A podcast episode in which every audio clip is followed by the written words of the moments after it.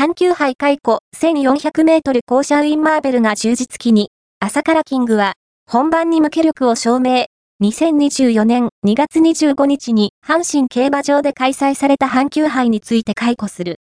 ウィンマーベルが、阪神 C 創設後、初めて、阪急杯との連勝を決めた。今後も、高松宮記念の前哨戦ではなく、秋から続く1400メートル重賞シリーズと考えた方がいいかもしれない。